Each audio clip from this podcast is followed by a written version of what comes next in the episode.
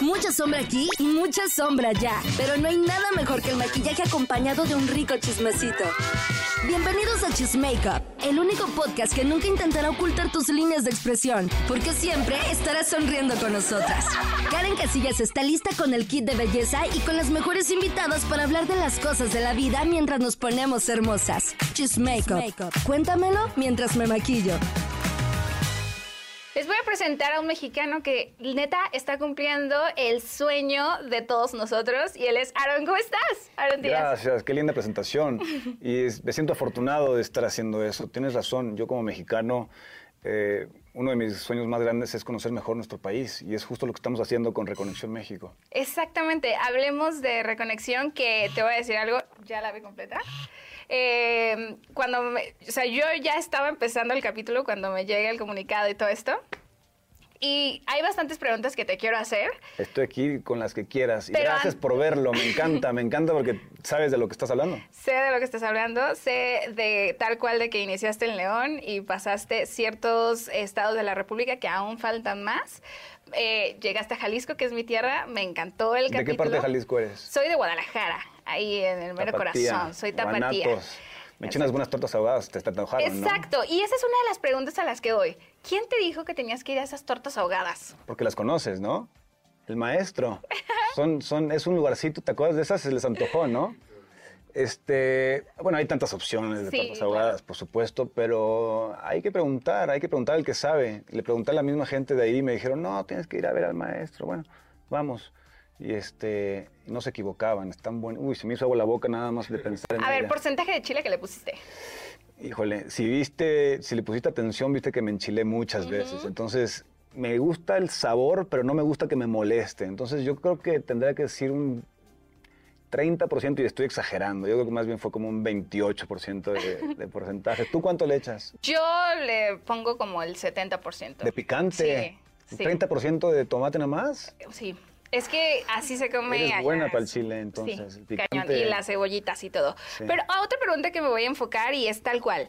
¿Cuánto gastaste de gasolina en estos capítulos? Bueno, no sé cuánto gastamos de gasolina, pero hicimos más de 20 mil kilómetros. Dios. Eh, ¿Y en la camioneta en la que siempre sale, o sea, la rodaste literal? Sí, bueno, sí, varias.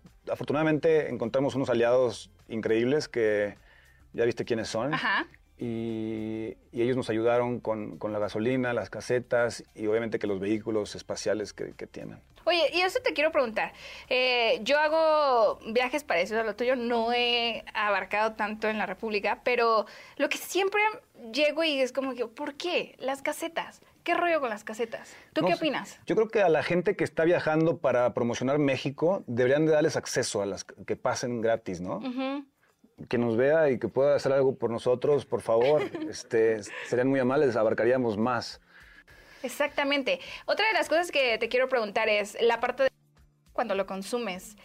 Yo, o sea, sé que hablaste un poco, pero a mí me faltó saber más. ¿Qué experiencias tuviste? ¿Viste, eh, o sea, pudiste conectar con algo del pasado tuyo, algo muy realista o fue algo más leve guiado? No, mira, no tenía pensado hacerlo, no estaba en nuestros planes, pero eh, Santos, que es este chamán hermoso, eh, se dio cuenta que estaba preparado para esa experiencia. ¿no? Eh, es algo ilegal para, para, todos, a menos que el consumo del...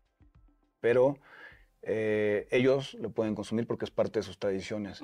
Entonces, él se dio cuenta que yo estaba preparado para eso, que no iba por esa razón. él me dio toda la explicación, como viste en Reconexión, de por qué de la conexión que tienen ellos con la naturaleza, de sus ancestros que me los presentó. Sí. Y, solito este, me, dijo, me ofreció, me dijo, ¿te gustaría este, probar esta, esta planta sagrada para nosotros?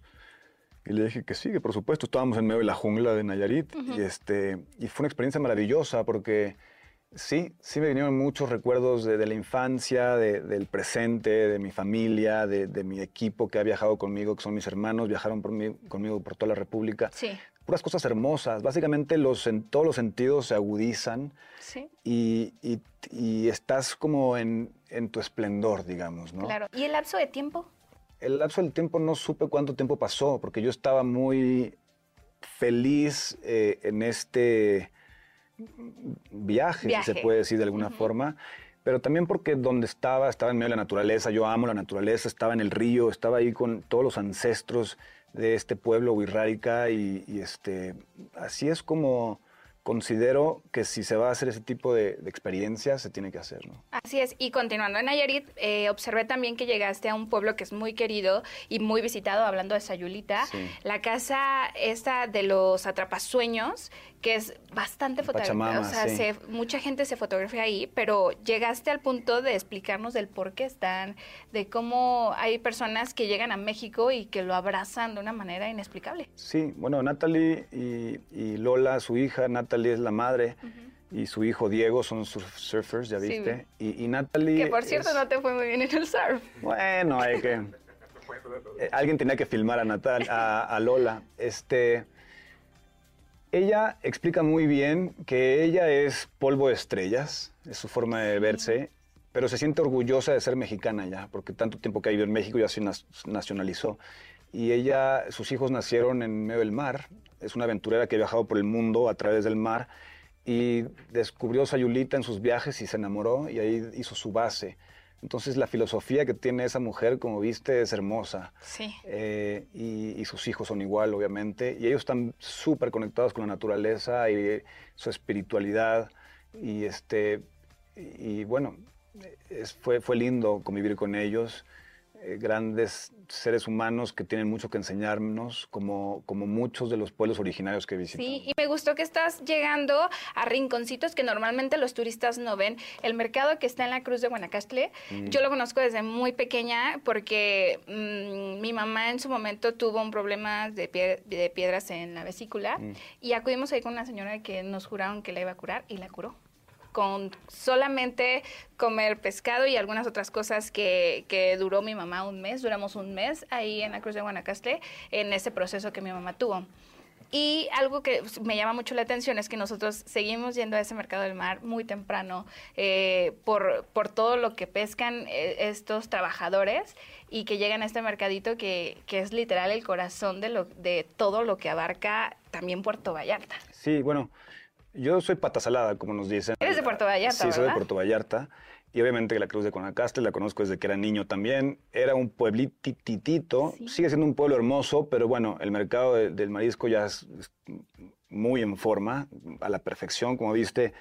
Los pescadores llegan, conoces muy bien el lugar, pero para la gente que, que no, vayan a ver el episodio y se van a dar cuenta más. Pero es un lugar único, es un lugar que más sustentable imposible. Sí. La gente vive de, de la naturaleza, respeta la naturaleza y esas son las cosas que queremos mostrar nosotros. Cómo es importante que todos, independientemente de dónde estemos, eh, de la gente de la ciudad también, todos necesitamos ser más conscientes de que todos y cada uno de nosotros somos un granito de arena, pero entre todos formamos el océano, el mar y necesitamos eh, todos poner nuestro granito de arena. Sí. Entonces Reconexión eh, está lleno de ese, ese tipo de mensajes. Sí, me encanta ver cómo estás literal abarcando todo México. Vimos zonas desérticas, vimos bosque, vimos playa, eh, vimos bastantes cosas, incluso fue a plantar corales. O sea, es algo súper loco que normalmente los que van a turistear no lo hacen. Ahora, eh, me gustaría platicar, esto sí lo tengo que decir antes de irnos, sobre las iglesias que te estás subiendo, que digo, está loco. O sea, y la manera que agarras las escaleras, o sea, todo, yo, o sea, yo me quedé como de, solamente las están amarrando así con algo X. Pues siempre con cuidado, obviamente, pero eh, ¿quién más les va a enseñar cómo es la, la- la cruz de la parroquia San Miguel de Allende o, o el Cristo del Cubilete o el, o el Aramara en Nayarit, esta roca sagrada?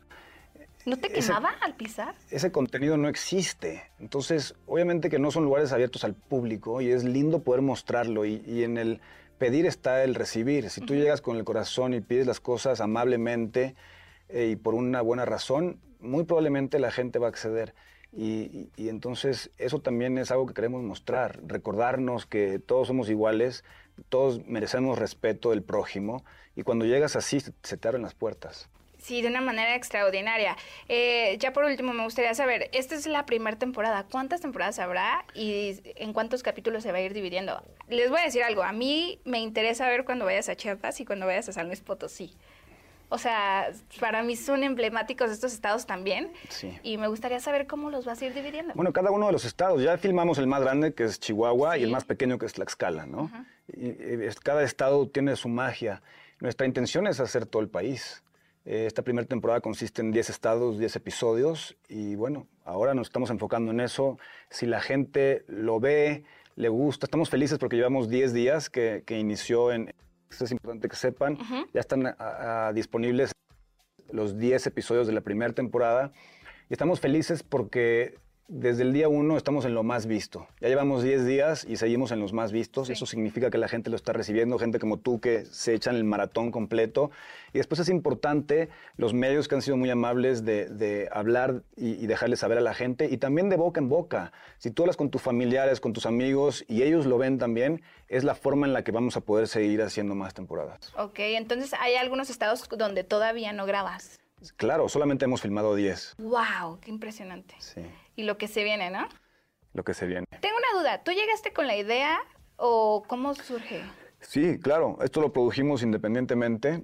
Eh, eh, durante la pandemia me di cuenta que eso de quédate en casa ya no aplicaba y, y yo quise mostrar eso un poco también. Sabía que los estados necesitaban promoverse y empezamos a, eh, primero armé un equipo y después empezamos a buscar, a buscar aliados a, a través de los estados y los estados eh, que estaban listos para algo así eh, nos dieron acceso y este, entonces todo empezó independientemente, poco a poco fuimos encontrando más y más aliados y eso empezó hace tres años. Entonces ahora, tres años después, por fin podemos este, compartirlo con el público gracias a que compró este, esta serie. Está increíble para que la vean, la disfruten y por supuesto ya saben que Aaron Díaz los va a sorprender al máximo recorriendo cada uno de los rinconcitos de México. Gracias, Aaron. Gracias a ti. Nos vemos.